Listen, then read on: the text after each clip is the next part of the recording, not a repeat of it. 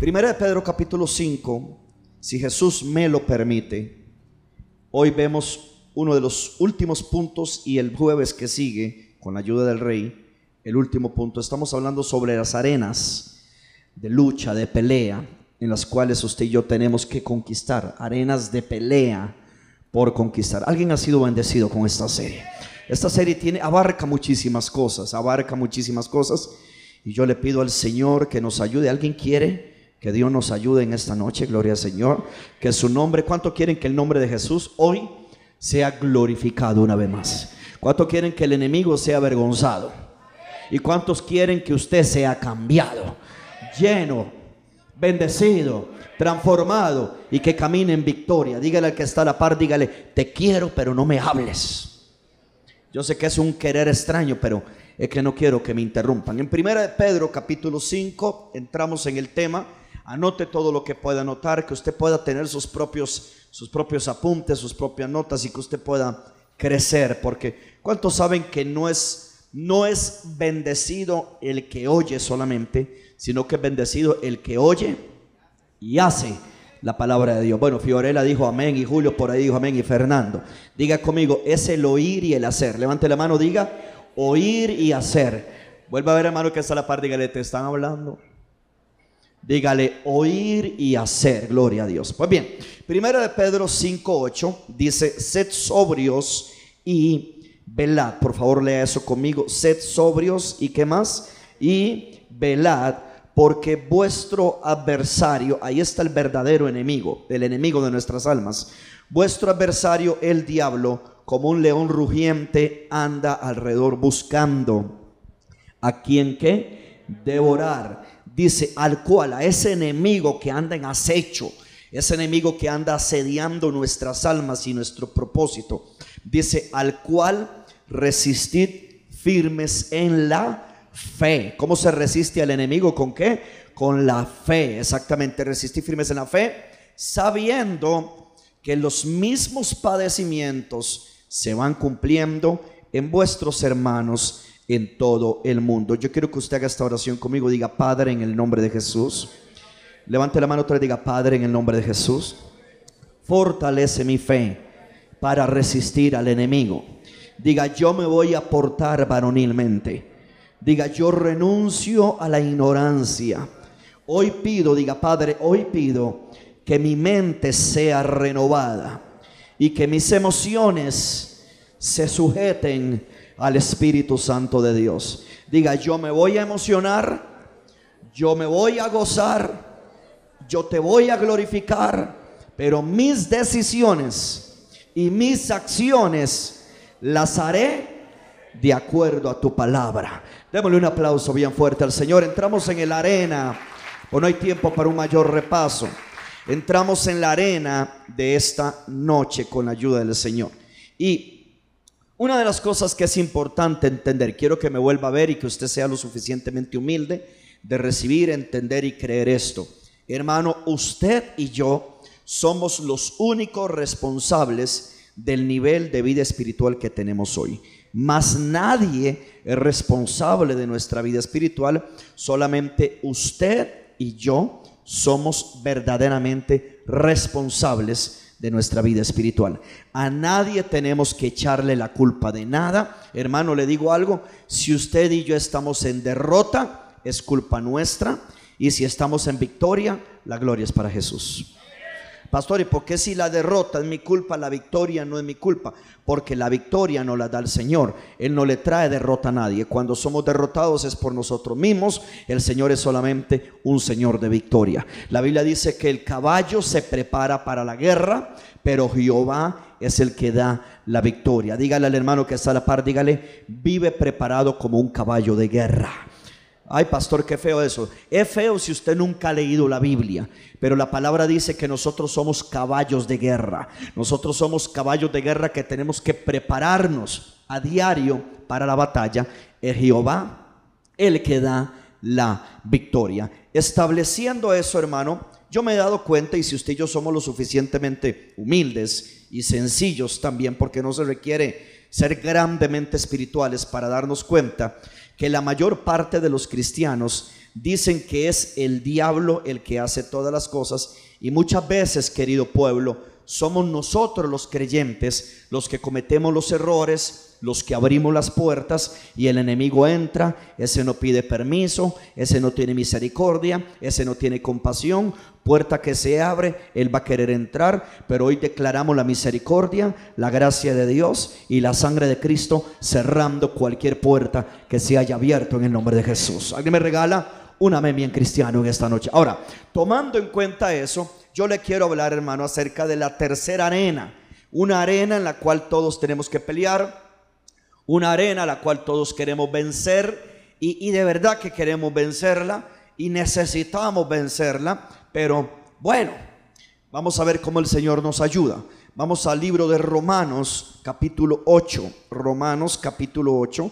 Quiero que busque su Biblia, anote los que son estudiosos, los que no solamente escuchan, sino que también les gusta tener sus propias notas. Vamos al libro de Romanos capítulo 8 y le voy a hablar de la tercera arena que nosotros tenemos que trabajar. Y se lo digo, hermano, tenemos que trabajarla bastante. Ya hablamos de la mente no renovada, ya hablamos de las emociones.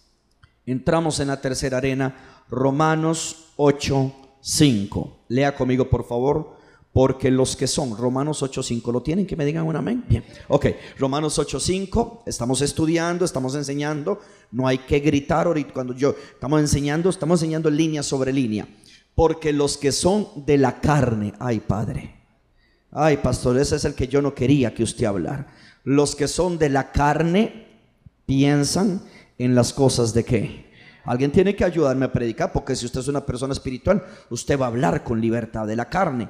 Los que son de la carne piensan en las cosas de la carne, pero los que son del espíritu en las cosas de qué? Del espíritu. Versículo 6, escúcheme por favor, versículo 6.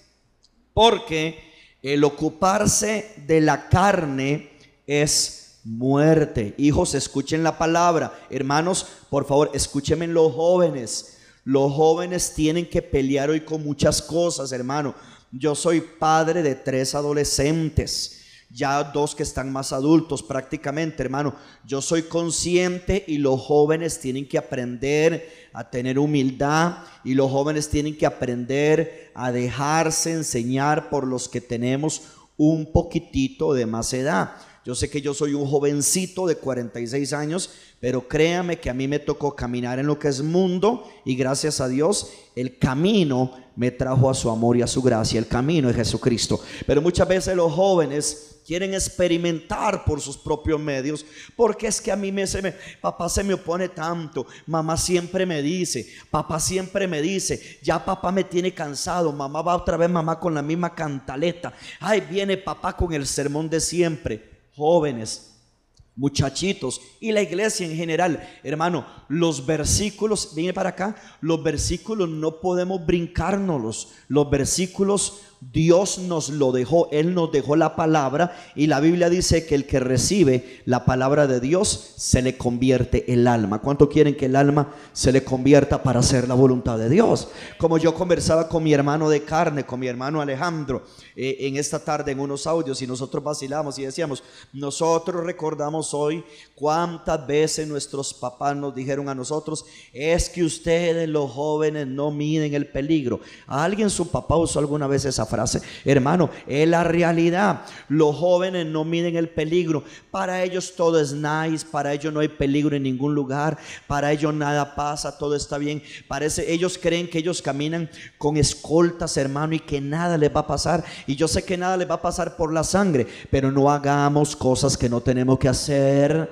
Y no nos metamos en lugares donde nos tenemos, no nos tenemos que meter. Alguien me regala un amén o, usted siente que le estoy hablando a usted en esta noche. Pero entonces vamos a seguir leyendo porque algunos están arrugando la cara y, y, sienten que ya están saliendo las brasas como si lo hubiéramos tirado una parrilla. Espérese, hermano. Eh, yo voy a hablar de la tercera arena. Levante la mano conmigo y diga, Señor, ayúdame a vencer en la carne.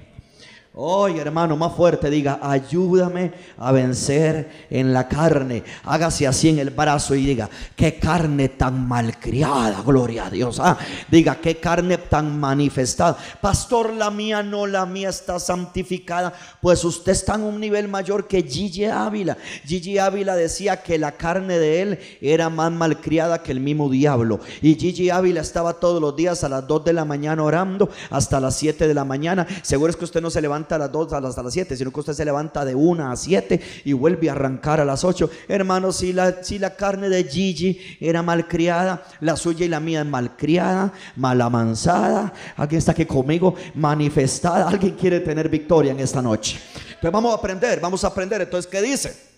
Versículo versículo, hermano, gócese. No sé si algunos ya están entumidos y me van a hablar de la carne, esa es mi área, esa es mi área, y yo no voy a vencer. No, sí, sí va a vencer. ¿Cuánto creen que, que pueden vencer? Gloria a Jesús. Versículo 6, el ocuparse de la carne es muerte. Mano, agarremos la Biblia por el peso. Yo siempre les he dicho a ustedes, los seres humanos tenemos una frase una, un, un, lema, un dicho. Las cosas se reciben de quien vienen. ¿Alguien la ha usado? Eso, eso es general. Ok, hermano, si, lo, si estas palabras las dijo nuestro Padre Celestial, las cosas se reciben de quien vienen. Y si nuestro Padre dijo, el ocuparse de la carne es muerte, pero el ocuparse del Espíritu es vida y es paz, es porque es así. Hermano, si le damos rienda suelta a nuestra carne, eso va a traer muerte, pero si nos ocupamos del Espíritu Santo, nos va a traer vida y nos va a traer paz. Y yo creo que si hay una época donde más necesitamos vida y donde más necesitamos paz, es en este año y los años que vengan, porque no sabemos lo que viene, pero si yo me ocupo del Espíritu de Dios, ve que está con mayúscula, si yo me ocupo del Espíritu de Dios, Él me va a dar vida y Él me va a dar paz. Y yo declaro que a usted también Él le va a dar vida y Él le va a dar paz. ¿Alguien lo recibe? Mientras otra gente está recibiendo muerte, usted va a recibir vida. Mientras otra gente está turbada, usted va a tener la paz de Dios. Versículo 7, versículo 7. Por cuanto los designios de la carne son enemistad contra Dios, porque no se sujetan a la ley de Dios, ni tampoco pueden hablando acerca de la carne, una de las cosas que muchas veces me he dado cuenta, hija, lo puedes poner en nueva traducción viviente, por favor. Una de las cosas que yo sí me he dado cuenta, igual desde el versículo 5, por favor. Una de las cosas que me he dado cuenta, hermano, usted sabe cuánta gente, hermano, ha cometido el error y que llega y dice, yo reprendo al diablo, Satanás me endeudó. Hermano, Satanás no usa tarjeta de crédito. Siempre se le echa la culpa, la culpa al diablo. Maldito diablo que me hizo comprar esos zapatos en oferta. Porque tengo 15 días de pasar por la misma ventana y cada día ponen un rótulo que bajó y lo que no me había dado cuenta es que valen lo mismo de hace tres meses. Diablo miserable, pero Satanás, como decía un creyente en una película vacilona cristiana, decía, pero esta factura la paga el diablo. ¿Qué diablo ni qué nada? Le tocó al hermanito, alguien está aquí conmigo, gloria a Dios. No podemos estarle echando la culpa al diablo de nuestras malas decisiones. No podemos estar culpando al diablo de todo. No podemos estar culpando a nadie de que nuestro propósito está estancado, de que nuestra vida espiritual se vino de pique, de que no estamos sirviendo por falta de estar dando toda nuestra pasión hacia Dios. Hermano, los únicos responsables de cómo estamos somos nosotros. Pero yo creo que si Jesucristo dijo, aunque en el mundo van a tener aflicción y van a pasar pruebas, yo vencí al mundo, hermano, y Jesús no venció a la carne. Perdón, Jesús no venció el mundo de otra forma, sino fue en su carne. Él vino como el Hijo del Hombre, Él caminó por las calles polvorientas de Jerusalén, de Galilea, etc. Y Él andaba en un cuerpo como el suyo y el mío. Lo que pasa es que Él tomó una decisión de amar al Padre, de agradar al Padre, y Él sabía que cuando el enemigo venía, nada encontraba en Él. Él sabía cómo cosechar una vida de vida y paz. Vea lo que dice Nueva Traducción Viviente para que vayamos entrando todavía más en el, en el tema. Romanos 8:5 dice, los que están dominados, yo quiero que usted vea eh, las, las dos versiones, las dos versiones, porque en Reina Valera dice, Ok, Reina Valera, tengo la Biblia acá y la, la, traducción viviente acá. La Valera dice, los que son de la carne, versículo 5, dice, piensan en las cosas de la carne. Dígale al hermano que está a la par, dígale, ¿en qué pasa pensando usted todo el día? Hermano, yo sé que yo podría agarrar un momento e incluso hacer, hacer de manera que no sea tan fuerte el mensaje y hacerlo un poquito, chistear en medio de lo sano, eh, tener un poquito de humor en medio de la sana enseñanza, hermano, pero sí sería bueno que usted y yo nos analicemos en qué pasamos pensando durante el día. Y es una realidad. Y esto yo no lo digo en son de broma, yo no lo digo para para señalar a nadie, pero es que dependiendo de lo que tú pases pensando, así es tu vida espiritual. Si tú siempre pasas pensando en cosas de la carne, tu vida espiritual no es tan espiritual como fuera, sino que tu vida realmente es carnal. Tu vida, querido, es natural. Tú dices, pastor, mira que yo todo el día paso pensando en las ventas, todo el día paso pensando en la plata, pastor, todo el día paso pensando en el negocio, todo el día paso pensando en mi novio, en mi novio. Yo no estoy vacilando, estoy hablando cosas serias. Todo el día paso pensando en el deporte, todo el día paso pensando cómo hago dinero. Hermano, quiero que sepas algo. De acuerdo a la Biblia, te estás ocupando de la carne y de acuerdo a traducción viviente, eres dominado por una naturaleza pecaminosa. Porque enseña la palabra de Dios que estas cosas por las cuales se afana el mundo, perdón, los creyentes, son las cosas por las que se afanan los gentiles. Dice la palabra del Señor que antes de que nosotros pidamos lo que nosotros necesitamos, ya nuestro Padre sabe de qué tenemos necesidad, incluso antes de que las pidamos. Ahora leamos traducción viviente, dice, los que están dominados por la naturaleza pecaminosa. Oído, si tú unes ¿Alguien está poniendo atención aquí? Claro, toda la iglesia. Ok, si tú unes Valera con traducción viviente, te darás cuenta que a ti te domina lo que piensas. No, no, no. Por favor, aquí, aquí, aquí. A ti te domina lo que piensas. Porque Reina Valera dice, los que piensan en las cosas de la carne. Traducción viviente dice, los que están dominados, es decir, te domina lo que piensas. ¿Alguien me está siguiendo aquí, Gloria? Yo declaro la sangre de Cristo sobre esta reunión y sobre usted, porque el diablo es un mentiroso y te quiere hacer creer que, que puedes vencer la mente y las emociones, pero no la carne. Hermano, en Cristo somos más que vencedores. Y en Cristo todo lo podemos porque Él nos fortalece. Pero es evidente de que en lo que nosotros pensamos, eso nos domina. Por eso dice, vamos de nuevo, los que están dominados, ve, lo unes con Valera, los que piensan. Los que están dominados por la naturaleza pecaminosa, ahí está, piensan. Pero ¿qué me hace estar dominado en lo que yo pienso? Es decir, hay gente que le domina el dinero. Hay gente que le domina el sexo opuesto. Pastor, pero no se supone que es natural que el hombre le agraden las mujeres. Una cosa es que al hombre le agraden las mujeres y una cosa es que el hombre pase todo el día pensando en mujeres. Esto es serio, mis hijos. Es muy serio. Es como el novio que, voy a meterme en un terreno que es fuerte, es como el novio que desde la mañana se levanta pensando en qué le va a hacer a su novia en la noche. Y todo el día pasó dominado por una pasión pecaminosa. Todo el día pasó dominado por una naturaleza pecaminosa. Hermano, yo acepto esas cosas en la gente del mundo. Si algo tiene que dominar nuestro pensamiento, no es que usted va a pasar en una nube, entonces va a llegar su esposo, hermana, y le va a decir, mi amor, está listo el almuerzo, es que estoy pensando en Jesús. No, yo no estoy diciendo eso. Oh, oh, oh, mi amor, va, va, a llegar las compras para el almuerzo. Y, llega la señora ya a las diez y media para comenzar a hacer el almuerzo. Mi amor, ¿dónde está la comida que te pedí de las siete de la mañana? Ahorita no me interrumpa que estoy con el Espíritu Santo. No, no vamos a caer en una religiosidad necia y absurda. Pero el pensamiento que tiene que dominar al creyente es un pensamiento completamente espiritual y conectado con la gracia, el amor y la presencia de Jesús.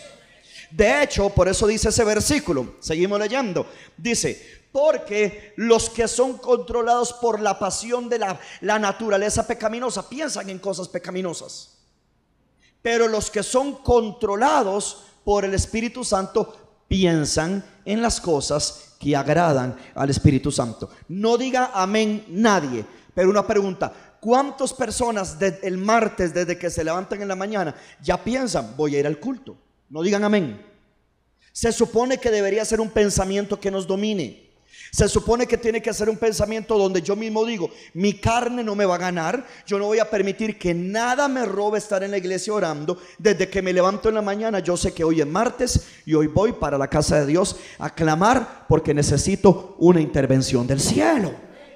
¿Por qué? Porque piensan las cosas del Espíritu, que son las cosas que agradan al Espíritu. Lo mismo el martes. Hermano, yo no sé, yo te voy a decir una cosa y yo voy a ser bien honesto porque yo la iglesia soy el responsable de educar y formar la iglesia. Oído, yo no puedo asimilar cuando una persona, por alguna razón, quizás no pudo venir el martes de oración y no se levanta el jueves con un pensamiento diciendo, ya que yo no fui el martes por trabajo, por salud, lo que sea, nadie me roba ir a la iglesia el jueves. Inmediatamente, alguien no me quiere decir amén en esta noche, nadie. Inmediatamente usted se levanta con un pensamiento que agrada al Espíritu Santo. El domingo nadie me lo roba. ¿Cómo, me voy a, ¿Cómo voy a planificar hacer las compras del diario un domingo en la mañana cuando el domingo en la mañana es el día para ir a celebrar la de nadie está conmigo en esta noche? Es el día para ir a celebrar la victoria de Cristo. Hermano, los creyentes inmediatamente nos levantamos con un pensamiento como agrado a Dios en este día. Que me regalo un amén. Es más, el creyente se puede levantar incluso con un pensamiento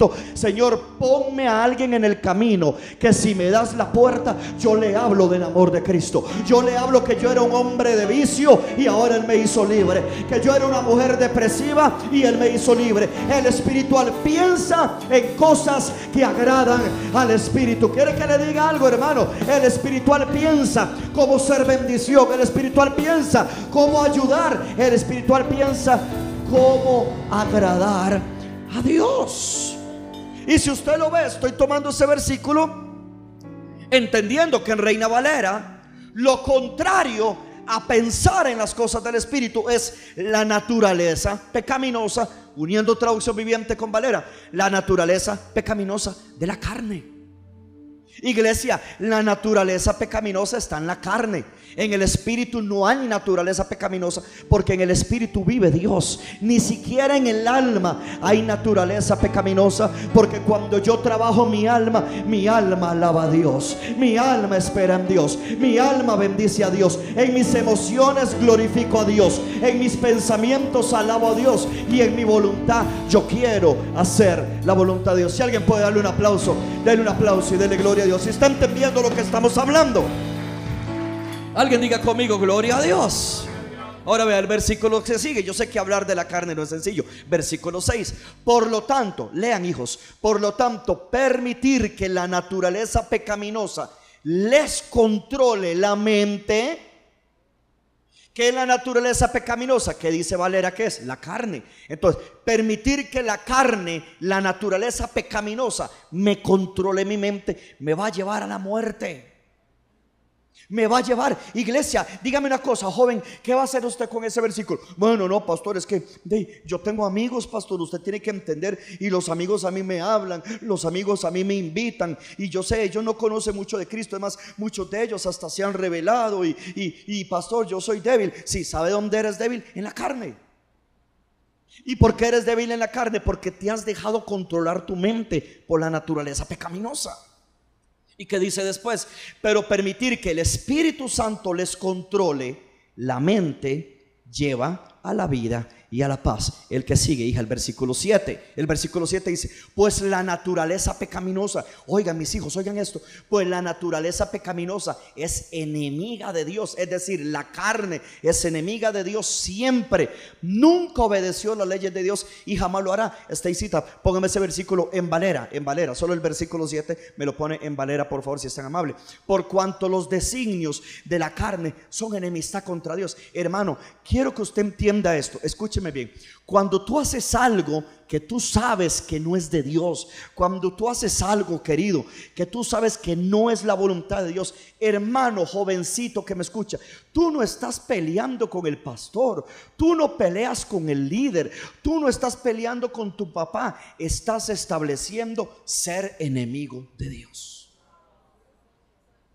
El día que la juventud entienda esas cosas, ya no se van a enojar cuando papá les dice algo. Ya no van a relinchar cuando mamá les dice, mi amor, esto, lo otro. Ya no se van a enojar cuando lo llame líder Andrés o la líder María les escriba en la parte de la juventud.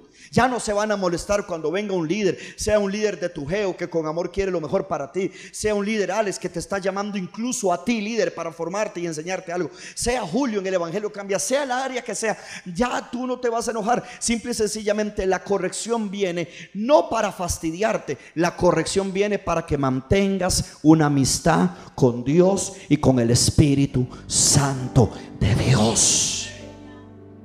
Entonces, ¿qué es lo que pasa? Esto es lo que muchas veces los cristianos alrededor, a lo largo de la historia, no han entendido. Una pregunta, pero ¿y por qué yo no puedo tener intimidad con mi novio si al fin y al cabo me voy a casar? Hace ocho años te estás casando y sigues pecando. Entonces, no es que tú vas a tener una enemistad, es que mi novio, si yo no, si yo no complazco a mi novio, mi novio me deja. Ok, prefieres la amistad con tu novio, pero la enemistad con Dios. Yo sé que en ninguna iglesia de esto lo van a predicar.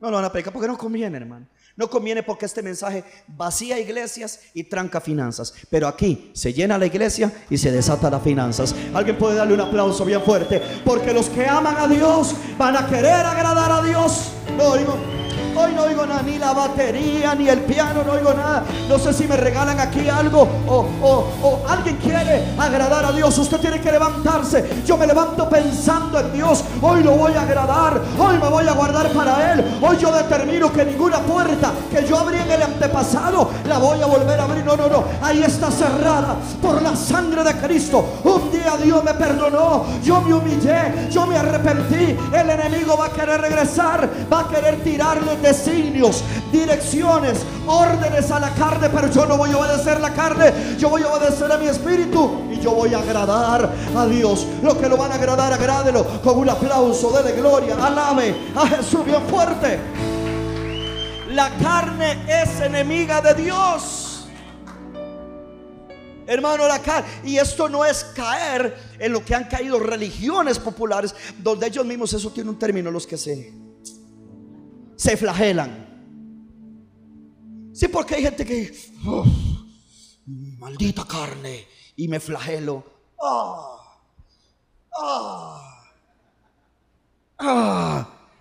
Usted se puede flagelar las piernas, la carne, la espalda. Te puede quedar como un chicharrón, hermano. ¿Quiere que le diga algo? Que al final, si en su mente hay naturaleza pecaminosa, estás pecando igual que siempre. La carne no se trata con flagelación. Mis hijos, la carne se trata con humillación. Alguien está aquí conmigo. Cuando usted, alguien, hay aquí alguien que sea débil en la carne, que levante, levante la mano quien es débil en la carne. Ustedes si pueden, están sentados, podrían hacer así. Así como mi hija. Pero que nos toca humillarnos. ¿Por qué, mi amor? Venga acá. Si usted sigue haciendo, escúcheme si usted sigue haciendo lo que a su carne le gusta, hijo, te va a conducir a la muerte. No brinquemos la Biblia, te va a conducir a la muerte. Papás, ustedes antes de estar peleando con sus hijos, mejor comiencen a orar que cuando Dios hable a través del pastor, sus hijos reciban la palabra de Dios. Es más fácil. Al fin y al cabo se enojan conmigo y no contigo. Pero la verdad, ¿Qué es lo que pasa? Si yo me ocupo de la carne, es muerte. La carne siempre es enemiga de Dios. Una pregunta. Vamos a hacer una pregunta escuelita dominical. ¿Dónde está Dios? A ver. ¿Dónde está Dios? Lo quieren decir. Espíritu de Dios, Padre, perdóname si yo te he fallado como pastor durante 20 años. Líbrame, Señor. ¿Dónde está Dios? ¿Quién dijo en nosotros? Magdita. Usted dijo en nosotros, Magdita. Usted dijo en nosotros sí o no. ¿Quién dijo en nosotros? Avi, vas para el cielo, hijo. Venga, oremos por el pueblo. ¿Dónde está Dios?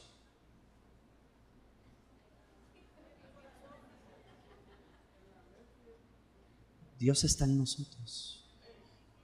¿Por qué no lo dijo entonces? ¿Dónde está Dios? Ahora sí, ¿verdad? Ahora todos son salvos. Su nombre está escrito en el libro de la vida. Nunca lo borraré, dice Dios.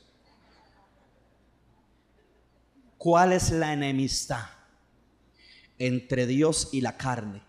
¿Usted cree que la enemistad entre Dios y la carne es Dios en el trono y nuestra carne acá abajo? No, hermano, Dios está en el trono en victoria. Nada ni nadie lo afecta. La enemistad de Dios con nuestra carne es el Dios que vive dentro de nosotros con esta propia carne. Esa es la verdadera lucha. Esa es la lucha que encontraba Pablo, que Pablo decía, lo que no quiero hacer, eso hago. Y lo que quiero hacer, no hago.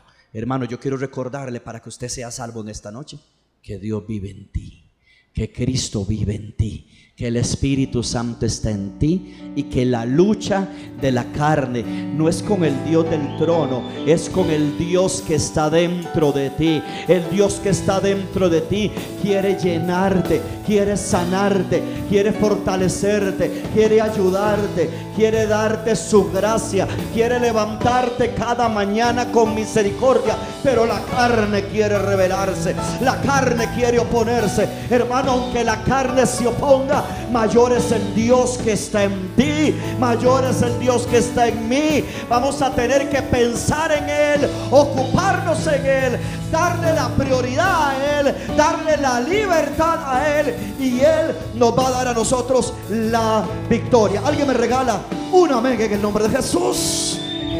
Oído eso. La lucha con nuestra carne, escucha esto, es contra el Dios que está en nosotros. Pastor, ¿por qué mi carne, oído, por qué mi carne se revela, se hace enemiga del Dios que está en mí? Porque si la carne logra tomar el primer lugar en tu vida, tu hombre interior no se desarrolla y no vas a poder avanzar.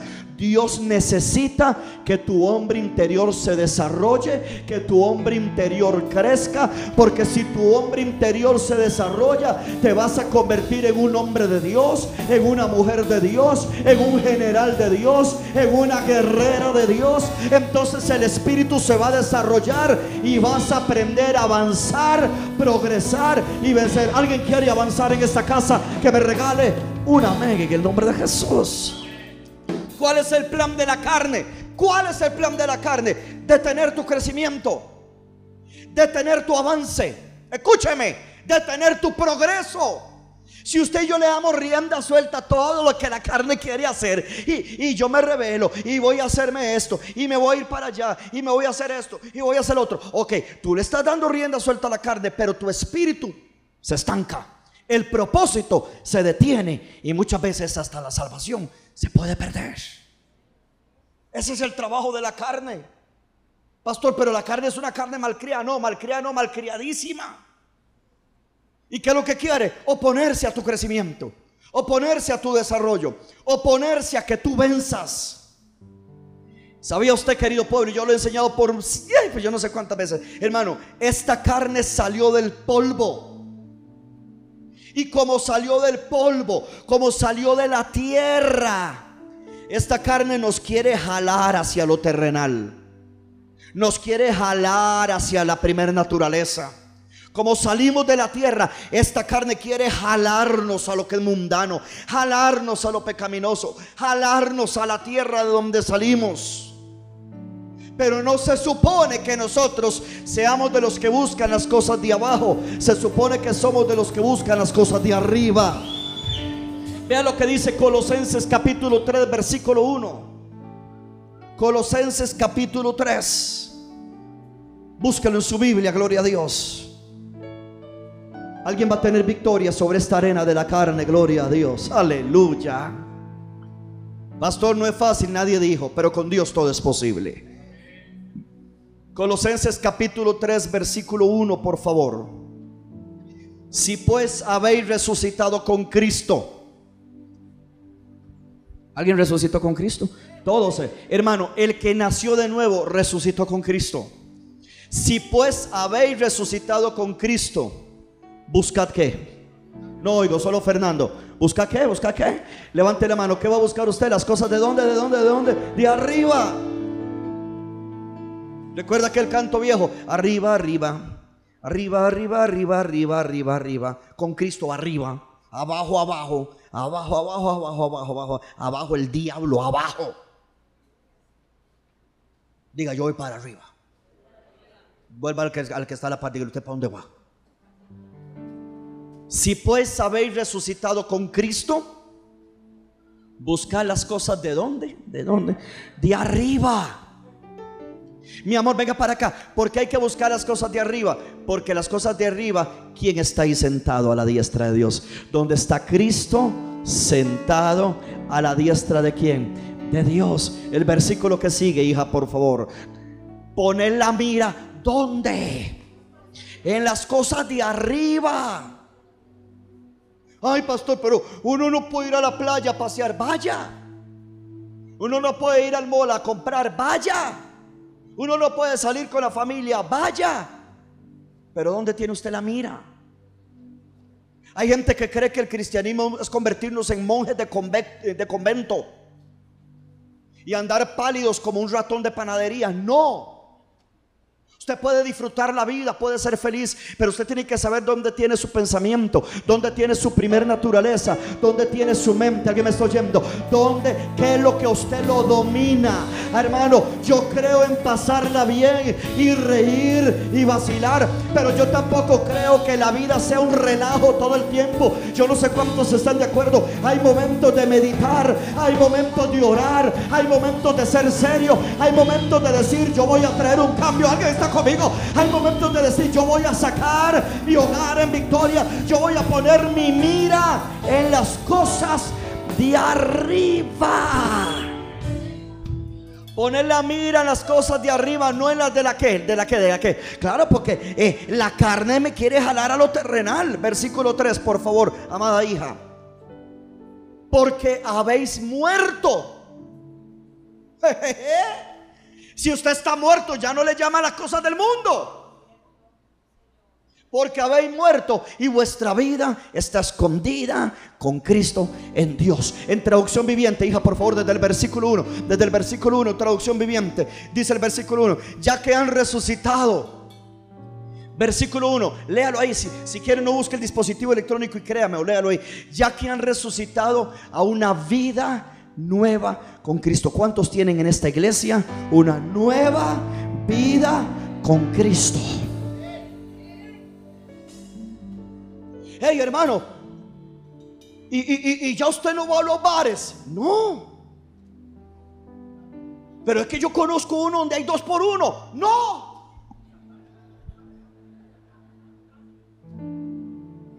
Porque tenemos una nueva vida. Ya eso ya no.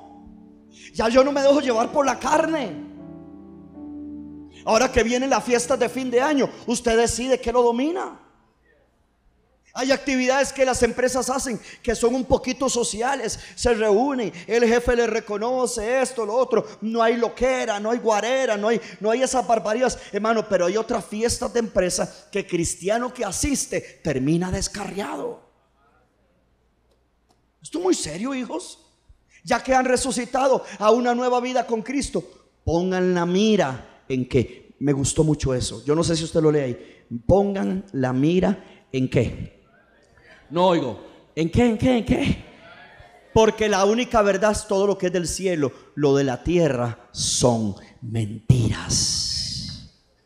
Pongan la mira en las verdades del cielo, donde Cristo está sentado en el lugar de honor a la derecha de Dios. El versículo que sigue, versículo 2. Piensen en las cosas del cielo, no en las de la tierra. Versículo 3, por favor. Porque ustedes han muerto a esta vida. Y su verdadera vida está escondida con Cristo en Dios. ¿Oyó eso? Mire, es, que usted no lo ve. Pero a la par suya está Cristo. En serio, pastor, y usted vuelve a ver al esposo y usted dice, ay no, no, no, créame, pastor, que yo esperaba algo mejor. No, créame que es infinitamente mejor Jesús que tu esposo. Pero usted tiene que entender que dice, nuestra vida está escondida con Cristo. Si usted entendiera, esto es sencillo, pero a la vez es revelación. Si usted entendiera que a todo lugar donde usted va, Cristo va con usted. Porque usted anda con Cristo. Si es que usted es de Cristo.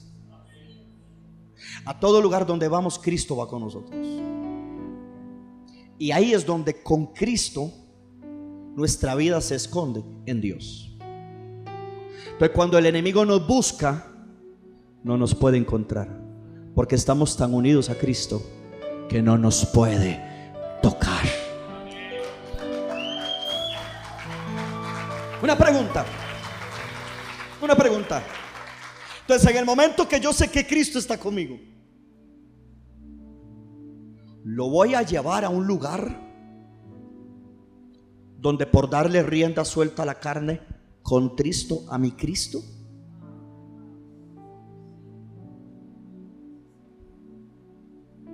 Voy a ponerme a practicar algo bueno, pastor, lo que pasa es que estamos en la época de la tolerancia. Pastor, entonces hay que ser tolerante, pastor. Pastor, no, pastor, pastor, pastor. Pastor, no sea tan rudo. Sea tolerante. Hermano, yo no puedo ser tolerante con lo que la Biblia no es tolerante. Es más, te voy a decir algo, la Biblia no es tolerante, la Biblia es absoluta. Es absoluta. Bueno, pastor, pero, oh, eh, pastor, eh, you must be open mind. Tienes que ser mente abierta. Mente abierta. Yo te cambio mente abierta por corazón abierto a Dios. Y cuando nosotros tenemos open heart, nosotros tenemos el corazón abierto hacia Dios, Dios nos habla, Dios nos enseña, Dios nos cambia. La mente abierta del siglo XXI se está llevando nuestros jóvenes hacia la perdición. A nombre de tolerancia. A nombre de amemos. A nombre de están en un proceso Dime una cosa, ¿cuánto tiempo va a durar el proceso? Bueno, pastor, lo que pasa que yo tengo poco tiempo. Tú tienes que entender, pastor, que yo llevé en el mundo una vida sexual muy activa, pastor. Deme tiempo mientras yo venzo. ¿Tiempo? ¿Tiempo? Tú no has nacido de nuevo. Imposible. Cuando uno tiene a Cristo y quiere agradar a Dios, a la carne le habla. Y aunque a la carne le gusta, ¿Hay alguien sincero aquí en esta casa? No, no, sea sincero. Una cosa es una cosa y otra cosa es otra cosa. Qué revelación tan grande, ¿ah? Recuérdala. Una cosa es una cosa, Isaías, recuerda, y otra cosa es otra cosa. Anoten esa, esa, esa frase de antología. Nadie puede negar lo que a la carne le gustan. Ciertas cosas. Pero todo me es lícito pero no todo me conviene. Yo le voy a poner un ejemplo. Digamos, yo ahorita en mi carne tengo un hambre. Usted casi siempre está en el mismo espíritu, pero que en eso hay otras cosas, No, hay otras muchas cosas. Y yo quisiera que termine el culto. Usted también. Siempre. Y comer pero quizá no nos conviene. Aplique este, este deseo carnal que tengo. Hoy, pastor, estoy malo comer. No he entendido el mensaje entonces. No he entendido. Aplique este deseo que tengo a los otros deseos que existen. Muchas cosas te podrían ser lícitas, pero no te conviene. Porque antes de tú hacer algo, no se te olvide que tu vida está con Cristo. Mira, si tú analizaras eso, pensarías dos veces cómo tú le respondes a la gente. Si le respondes dándole rienda suelta al carácter carnal que tienes. Las personas que en el mundo tuvieron carácter fuerte, ese temperamento eh, que en el barrio lo conocen como foforito, e, e, ese temperamento que... Mira, ese carácter carnal, y, y esto te lo voy a decir en serio, este carácter carnal que tienen algunos, si lo someten bajo la presencia de Dios, los va a hacer creyentes sumamente fuertes, que nada ni nadie, es más, no hay demonio que haya sido creado que derrote a un creyente, que en el mundo tuvo el carácter fuerte, pero se dejó procesar por Dios. Así que, hermano, si tú tienes un temperamento fuerte, o sea, no te sientas mal, mi propósito, Dios conoce mi corazón. Yo nunca he predicado para condenar en 20 años, pero si quiero enseñarte, tienes que pasar ese, ese carácter carnal por el filtro de la gloria de Dios. Y Dios hará de ti un hombre fuertísimo y una mujer fortísima. Si nosotros analizáramos bien, porque Cristo está conmigo, si esa forma de responder cuando manejo auto, esa forma de hablarle a mi cónyuge, a mis hijos, es más, esa forma, aquí, aquí mejor me voy para el altar porque yo no sé si, si algunos con los ojos me van a enviar cosas feas, pero si esa forma que tú tienes con tus líderes la filtraras a través de que Cristo está contigo, te darías cuenta que cuando te comportas así, tú eres un carnal y no eres nada espiritual.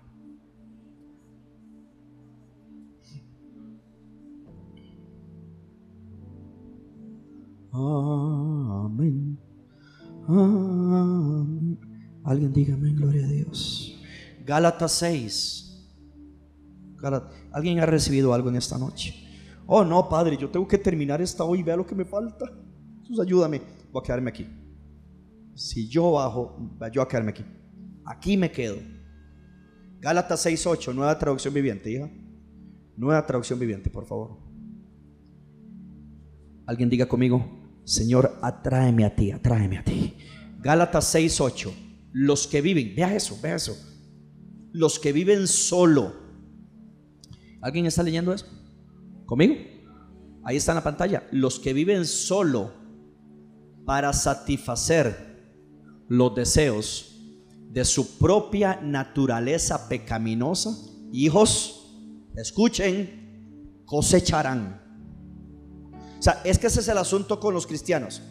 Los cristianos creen, ok, yo no voy a orar, no voy a leer la Biblia, no me presionen que me voy a quedar sin hacer nada. No, es que en el momento que tú no siembras para el Espíritu, automáticamente estás sembrando para la carne.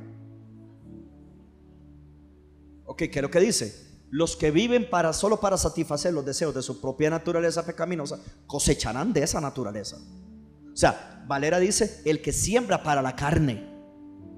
Dice, de esa naturaleza. Wow, gracias. Ahora otra vez, nueva traducción viviente. Gloria a Dios. Traducción viviente. Eso es. Los que viven solo para satisfacer los deseos de su propia naturaleza pecaminosa cosecharán de esa naturaleza destrucción y muerte. La línea que sigue, ahí está. Pero los que viven para agradar a quién? No, pero ve que no habla de su espíritu, habla del espíritu de Dios. Los que viven para agradar al espíritu de Dios, ¿qué dice la Biblia? Cosecharán qué? ¿Qué van a cosechar? Una pregunta, ¿cuántos saben que no hay placer en esta tierra que se compare a una eternidad con Jesucristo? ¿Se da cuenta?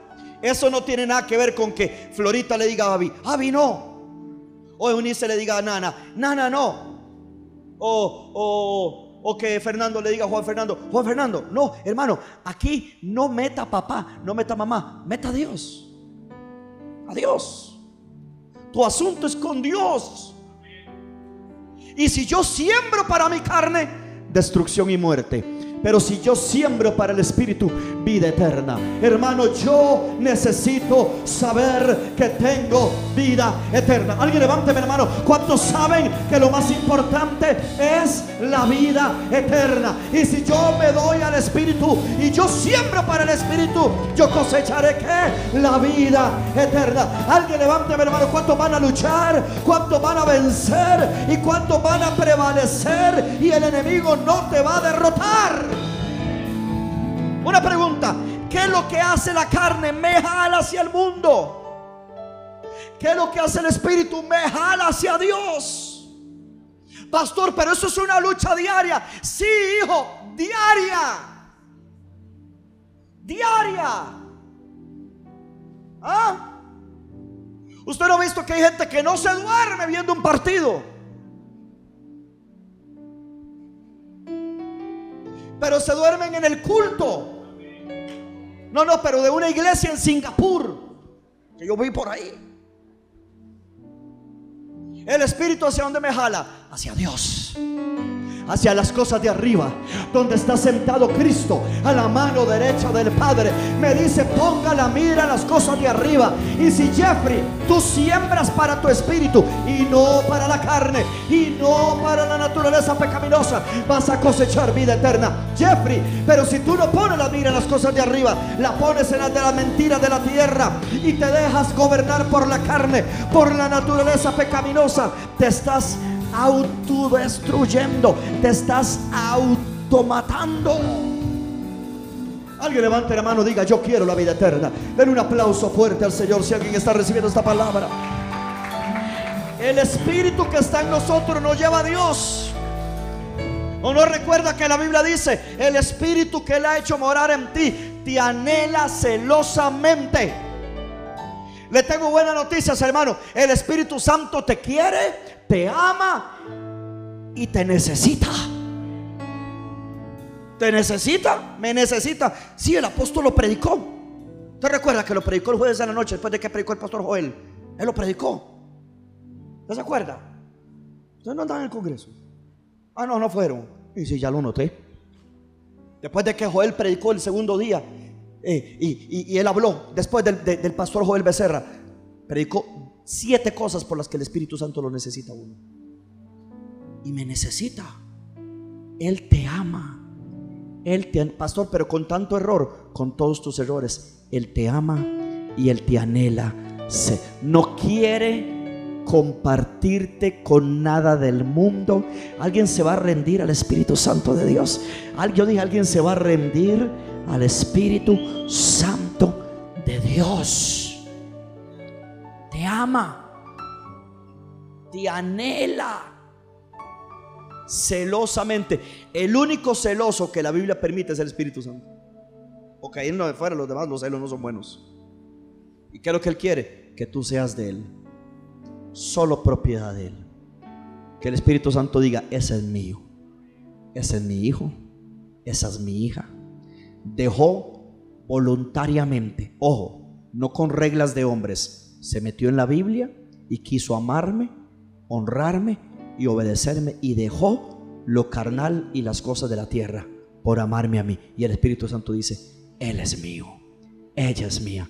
Maranata Heredia es del Espíritu Santo de Dios. Aleluya. Alguien diga conmigo, eso es mejor que una novia. Claro que sí. Dígale que está a la par, dígale, no le eche la culpa a la gente. Dígale, tú eres responsable. Recuerda aquel hermanito, yo siempre cuento esta anécdota, que aquel hermanito que vino y me dijo, ay pastor, viera qué raro. De pronto me encontré acostado con mi novia en la cama. Era qué cosa tan rara, pastor.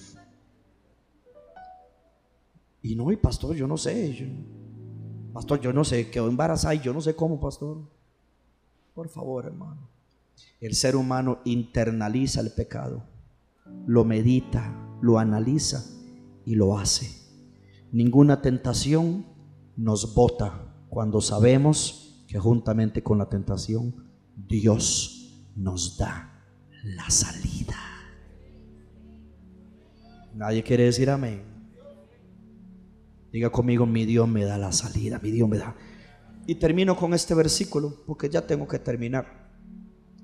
Ya se me acabó el tiempo. Y, y hay que terminar. Primera de Pedro 2, versículo 11. Levante la mano conmigo y diga, Señor, ayúdame en el nombre de Jesús. Wow. Primera de Pedro 2.11 y aquí terminamos. Primera de Pedro 2.11. Amados. ¿Qué dice? No oigo, no oigo. Amados qué, amados qué. Yo ruego. Wow. Imagínate, imagínate la Biblia. Dios rogándonos. Amado, yo ruego. Como extranjeros. ¿Y qué más? y peregrinos. Que Padre Santo, la Biblia es súper clara.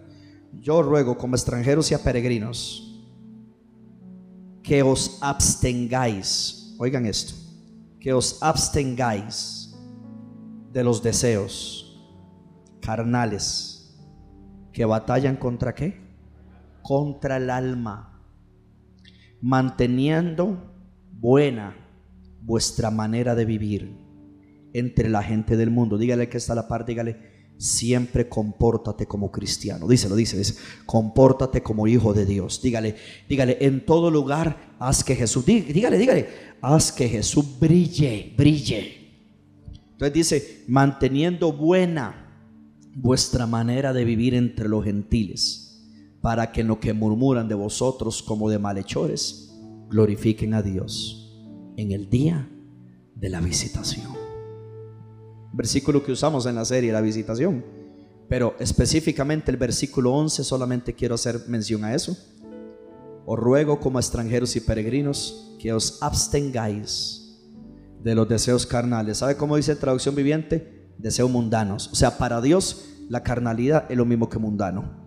Que batallan contra el alma. Batallan contra el alma. Hermano, Dios quiere que nosotros nos abstengamos, porque si no nos abstenemos, nuestra alma va a pasar en una guerra.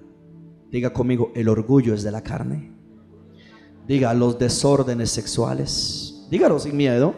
No tiene por qué tener miedo. Diga los desórdenes sexuales son de la carne. Diga la desobediencia es de la carne.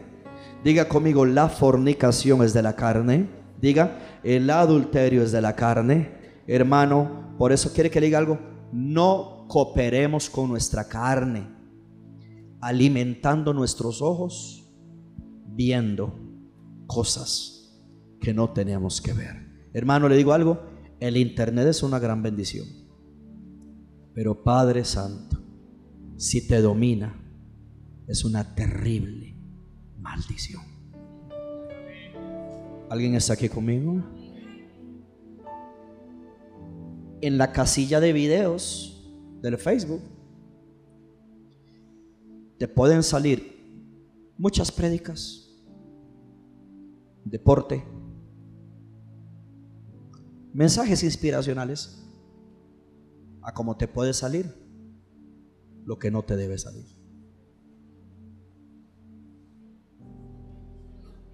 Y todo eso alimenta la carne lo que oímos, lo que vemos y lo que hablamos alimenta nuestra carne. Abstente de esas cosas para que tu alma no tenga una batalla. En Dios podemos vencer esta arena si pensamos en las cosas del Espíritu Santo.